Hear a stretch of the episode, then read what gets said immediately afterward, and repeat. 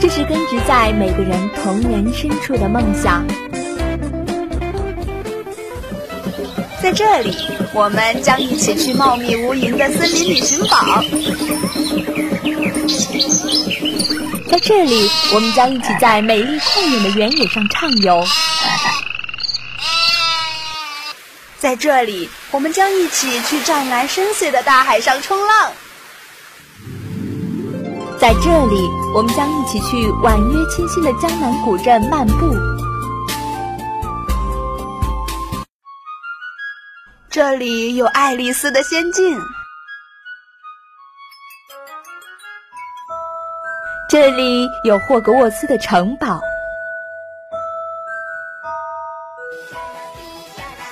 玩转地球，带你实现最初的梦想，快来加入我们吧！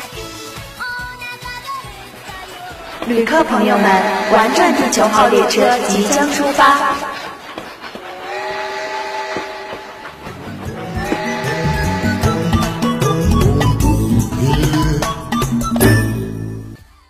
One, two, ready, go！听众朋友，大家好，欢迎在每单周一的下午收听我们的《玩转地球》，我是佳宁，我是木果。木果啊，我们上一期节目呢做了关于清明节的出游的计划，那你清明节有去哪儿玩吗？我在武汉看海，这个算玩吗？当然算了。是啊，我觉得其实，在武汉这边呢，真的是。呃，可能是由于武汉的排水系统有一点点的问题，所以说经常在下大雨的时候都能看到，就是那种海的感觉。像我们学校的话还好，但是前几天在清明的时候，网上流传的那些图片真的也是非常的震撼，让我就是像华科啊，还有武大他们的那个校门口那边呢，呃，可能是这个地上有坡度，然后整个整个全都有那种被淹了的感觉。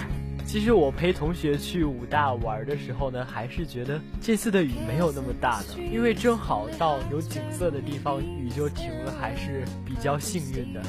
对啊，那你真的是非常的幸运。你像我也是，呃，清明节的时候有同学来找我玩嘛，然后带着他一起玩，在瓢泼大雨下，在省博的门口排了两个小时的队呢。所以我觉得假期还是应该平衡的规划一下。像我呢，在前两天呢陪同学出去玩，第三天呢就宅在寝室里看看书啊，睡睡觉，也是挺好的一种感受。嗯，你这样子的话还真的是啊挺惬意的。最后一天，最起码清明的假期里面还好好的休息了一天，调整了一下。哎，佳妮，你刚才说你在寝室里面睡睡觉、看看书啊什么的，你最近看了什么书呀？最近啊，因为难得有时间去自己看看书，就翻了不少以前经常翻的那些书，比如说一些杂志啊。而且印象特别深的是，我在高中的时候看过的一本叫做《枕草子》，是青少纳言写的。嗯，那这本书主要是讲的什么事情的呢？是青少纳言呢在写一些他日常中的礼仪啊，或者说一些很小的事物。就是从这些事物中呢，来品味一些有点像是哲理的感觉，但是那种感觉又非常的小，所以呢，读起来很清新，很适合清明这样的季节来读这样的书。嗯，原来是这样啊！像你刚才看的那本书里面，可能他介绍了一些就是他日常生活中的一些小的事情、小的事物，那是不是里面也有一些日本的文化的体现呢？有人说呢，在这本书里面呢，有点像我们中国的《红楼梦》，算是包罗万象了。当然有你想知道的那些日本文化了。嗯，我们不知不觉的开始谈论有关日本的事情，那我们是不是可以抖开今天的主题了呢？嗯，是的，那你就向大家揭开我们今天的主题是什么呢？虽然觉得这样好有心计，可是我们今天的主题就是日本之行。说到日本，那我们是不是又应该从樱花开始了呢？哎，你怎么总是提樱花啊？我们这几期节目的主题一直都是樱花不离题呀。我们可不可以换一个角度看一下日本呢？可以呀，只不过少女心依旧嘛。好了，别笑了，那我们就先不说樱花，先对日本有一个总体的了解喽。嗯，那下面我就给大家先简单的介绍一下日本的概况吧。日本全称日本国，位于亚洲东部、太平洋西北部，是一个高度发达的资本主义国家。其国名为日出之国之意。领土由本州、四国、九州、北海道四大岛及七千二百多个小岛组成，总面积三十七点八万平方千米。日本以大和民族为主体民族，通用日语，总人口为一点二六亿。那日本的语言呢，受到邻近的中国以及朝鲜的影响。现在包括外国人在内的日本居民当中，大部分的人都通日语。此外呢，还有仅于不足一百人使用的爱奴语及主要在琉球群岛地区使用的琉球语。神道与日本佛教是日本的主要宗教。现在大多数日本人心理上并没有特定的宗教信仰，但是许多的宗教仪式或者是活动已经与日本人的生活融为一体，如婚礼和葬礼。神道教是在日本本土所发展出来的宗教。祭神的场所是神社。神道教认为自然界万物皆为神。日本处在环太平洋火山地震带上，所以说它是一个多地震、火山与温泉的国家。它的最高山峰海拔三千七百七十六米的富士山本身呢就是一座活火山。日本呢深受黑潮、清潮等洋流的影响，海洋性气候明显，一年四季温差很大。日本国土以温带季风气候为主。但由于日本的岛屿自西南向东北延伸的很长，南北跨越纬度约二十度，因此全国各地的气候仍然有很大的不同，可以分为六个气候区。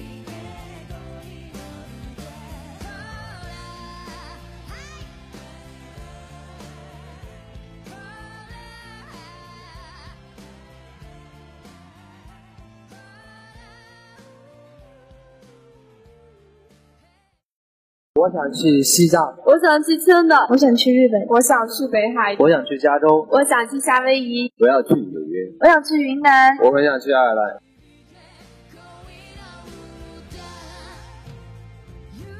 了解了这么多关于日本的概况呢，相信大家其实对日本并不是那么的陌生，因为有着那么多的日本动漫啊、日剧啊，我们能够很容易的了解这样一个离我们不是那么远的国家。去日本呢，也成为了许多人出游的一个很优先的选择。嗯，是的，呃，那其实呢，我也是，呃，在前两天的时候也听同学说过，在这个寒假的时候呢，他也是去到了日本。他的感觉呢，就是日本的这个呃风格啊，还有文化，呃，跟中国真的是很不一样，有一种特别的感觉。的确是这样。像我呢，在看日本动漫的时候，也有这样的感觉。比如说，我最喜欢的一部《新世纪福音战士》，这个故事呢，主要发生在一个虚拟的东京市里面，叫做第三东京市。这部城市呢，模拟东京而建造。比如说，感觉那块空地上有一座高高的塔。诶，你说的是东京的天空树吗？应该是这样的。看来木果你有所了解喽。嗯，是的。那据我了解呢。东京的天空树呢，就是东京的晴空塔。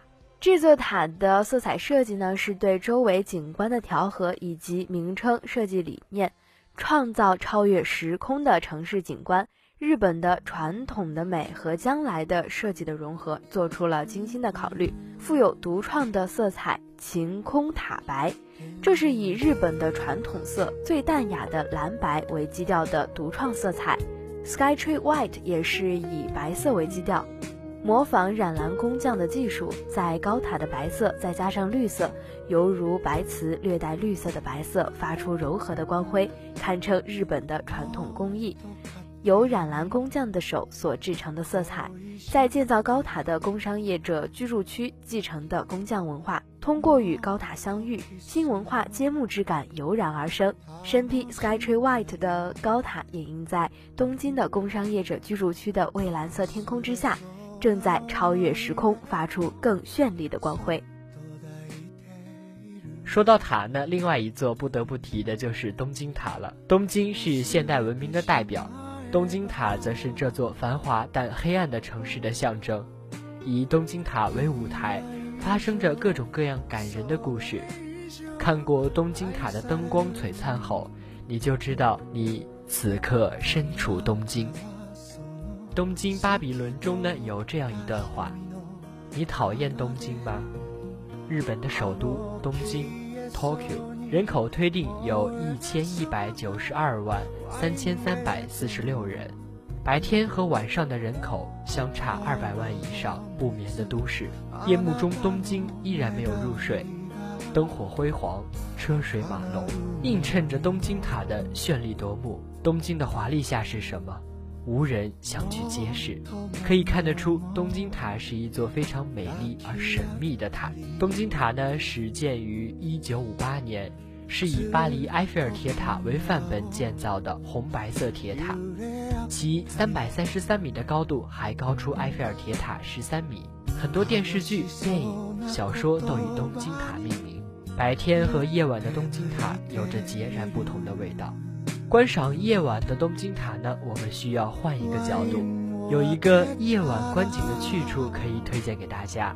六本木新城森大厦，森大厦高五十四层，V 五十四层屋顶观摩台和五十二层观光台都是观景的佳处。位于五十三层的美术馆呢，则被称为空中的美术馆。其实呢，在日本旅行有意思的呢，不仅是东京、大阪这样的大城市，那些传统风味保持良好的小城、优美的自然环境、悠闲的生活节奏，更能让人流连忘返。香根坐落在有名的富士山的山路，在热腾腾的温泉里放松身心，顺便还能欣赏富士山的美景，是再惬意不过的事情了。那在箱根呢，有雕刻森林美术馆，是以露天户外为展览主题的，结合古朴优雅的自然环境和现代先锋的西方美术为一体，为艺术生活提供了新的阐释。配有免费的浴足和室内餐厅，设有专门的儿童间，非常的适合一家老小驻足一天。雕刻之森美术馆呢，是日本第一家以雕刻为展览主题的户外美术馆。室内展区排列着布朗库西、雷诺阿的名作，毕加索馆则展示了其作品中颇为珍贵的陶艺作品，约三百件。另外呢，还有利用占地内涌出温泉的足汤设施。从艺术、自然、温泉和美术的专家到孩子，是各阶层人都可以欣赏的美术馆。来到了香根呢，不得不去的就是富士山了。富士山呢是日本的第一大高峰，是横跨静冈县和山梨县的休眠火山，接近太平洋岸，海拔约三千七百七十五点六三米，同时呢也是世界上最大的活火山之一。不过，富士山在一七零七年之后就进入休眠期，再次爆发的可能性呢就比较小了。请原谅今天脑洞非常大的佳宁呢，为大家准备了一段和富士山有一点点关系的一段非常美的来自雪国的一段文字，描绘的是日本在冬天的时候一种非常静美的感觉。穿过谢剑长长的隧道，便是雪国。夜空下一片白茫茫，火车在信号灯前停了下来，在遥远的山巅上空。还淡淡的残留着晚霞的余晖，透过车窗玻璃看见景物轮廓，退到远方，却没有消失，但已经是黯然失色了。尽管火车还继续往前奔驰，山野那平凡的姿态越是显得更加平凡了。由于什么东西都不十分惹他注目。他内心反而隐隐的像是存在着一种巨大的情感激流，这是一束从远方投来的寒光，模模糊糊的照亮了他眼睛的周围。他的眼睛同灯火重叠的那一瞬间，就像夕阳的余晖里飞舞的妖艳的美丽的夜光虫。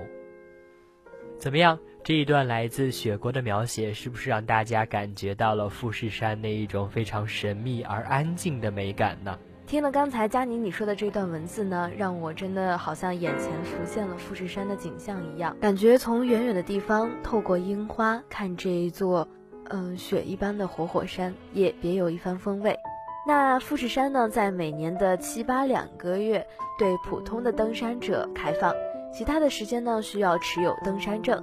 在富士山有四个主要的登山口，分别为富士宫口、须走口、玉电场口、河口湖等。除河口湖之外呢，其他的路线的上山和下山道几乎都是独立的。从山下都会有大巴开到各条路线的五合目。登山的爱好者基本都是从五合目出发。五合目的高度各不相同，最高的大概是两千二百米，最低的玉电场五合目是一千四百四十米。那关于这个登山的装备呢，也不得不提醒大家，在山上的温度比较低，建议大家穿着登山鞋，裤腿足够长的裤子，防止呢进沙子还有灰，还要需要戴上口罩、帽子、防晒霜。呃，其他呢就看个人的需要，比如说像雨衣啊。呃，登山杖、保暖的外衣之类的。富士山由山脚到山顶分为十合，由山脚下出发到半山腰称为五合目，由五合目再往上攀登便是六合目、七合目，直至山顶的十合目。五合目相当于一个位于半山腰的休闲平台，有一个很大的停车场，有一个很大的餐厅，有多个旅游纪念品的小店，还有一个邮局。在富士山上呢，有一个非常有意思的商品，叫做富士山空气罐头。在美国富翁诺克到日本的富士山来观光旅游的时候呢，他就发现当地的空气特别好，让他心旷神怡。忽然之间呢，有一个念头出现在他的脑子里面。把这个空气拿到市场上去卖，于是呢，他就找了一些研究人员，在市场上大肆宣传空气好的各项指标，以及它能够为人体健康产生如此这般的促进作用。他把富士山的空气装进一个一个的罐头里，把它叫成富士山空气罐头，用一个制造生产商把它推广到日本的各地。空气对人来说应该是一个非常司空见惯的东西。谁也没有在意这个空气也能卖，结果呢，由于空气污染越来越引起人们的呃注意，富士山的空气罐头呢反而在日本非常的畅销，并进一步的打开了美洲和欧洲的市场。不知不觉呢，我们已经聊了这么多关于日本的那些好玩的好吃的地方了。对，说到好吃的，我们是不是还应该再去找点什么吃的呢？是的，佳宁，你有什么好去处呢？因为有一种执念啊，觉得日本冲绳是一个非常好的地方，所以我觉得那儿的好吃的啊肯定非常的多。今天呢，就为大家推荐几款好吃的。像在冲绳随处可以吃到的冲绳面，那就是不必再多说的了。今天我们为大家推荐的好吃的 Number One 就是叫做泡盛，听起来名字是不是很怪啊？嗯，是的，感觉名字怪怪的。这是个什么东西啊？其实啊，泡盛就是冲绳产的一种日本酒，但是味道特别的清淡好喝，尤其是加了水和冰以后，味道和自来水没有什么特别大的区别。但是有一种甜甜的味道，喝起来让人感觉很过瘾呢。嗯，听你这么一说呢，我觉得这个泡盛啊，肯定是爱酒之人必喝的一种酒了。那其实这种酒有一个缺点呢，就是没有什么酒味。但是呢，酒量不高的人喝了它还是很容易醉的哦。但是我觉得，如果这个酒非常好喝，而且就没有啥酒味的话，会有很多人就会喝很多，然后就被喝到了。哎，佳宁啊，刚才听你说了这个泡盛这款酒呀，我也有一种冲绳非常有特点的特产想要介绍给大家，它就是呢冲绳土生土长的黑猪了。这种猪呢有梦幻之猪的美称，肉质柔软，肥瘦相宜，肥而不腻。无论是炖猪肘还是红烧肉，不在于形式，实质上呢都是相当的好吃。那在东京呢，黑猪肉卖的价格相当的高。但是在当地品尝黑猪肉，却有另一番地道的滋味。另外一种呢，听起来就很好吃的东西，叫做海葡萄。它是一种海草，呈墨绿色，晶莹剔透。大多数时候呢，用醋等调料蘸着吃，清脆爽口，咬上去咯吱咯吱，口感甚好。哇，听你这么一说呢，我都开始流口水了呢，好想吃哎。是啊，我说咯吱咯吱的时候也是忍着口水呢。当然啦，来到了冲绳，我们不能只是去吃，应该走出来去看看有哪些好玩的地方。阳光，沙滩，哎，这不是厦门的景色吗？阳光、海浪、沙滩、仙人掌，还有老船长，这哪里是只有厦门才有的呀？其实，像冲绳这样的海景也是非常非常的美。让我这个在海边长大的孩子也非常的想要过去，好好的冲个浪呀，游个泳呀，潜个水，好好的感受一番阳光、海浪、沙滩的风情。嗯，不知不觉呢，节目是不是到了最后一个环节呢？不过说到这儿啊，感觉非常的不舍，因为觉得日本还有很多好玩的地方，我们还没有为大家介绍。是的，那日本呢，其实真的是一个非常的，呃，环境非常好、非常美丽的国度。有机会的话呢，真的可以去看一看，感受一下，呃，我们平常感受不到的异域风情。嗯，那今天呢，因为节目时间有限，所以我们就只能先为大家介绍到这里。下面呢，就要进入我们节目的固定板块了。今天我们去武汉的哪里去玩呢？嗯，想给大家介绍一条好吃好玩的街，叫做万松园。起于新世界，止于武广，夹在商圈中的万松园，却是一个适合生活的地方。有充满文化气息的学校，独具特色的音像店，更有热火朝天的宵夜一条街。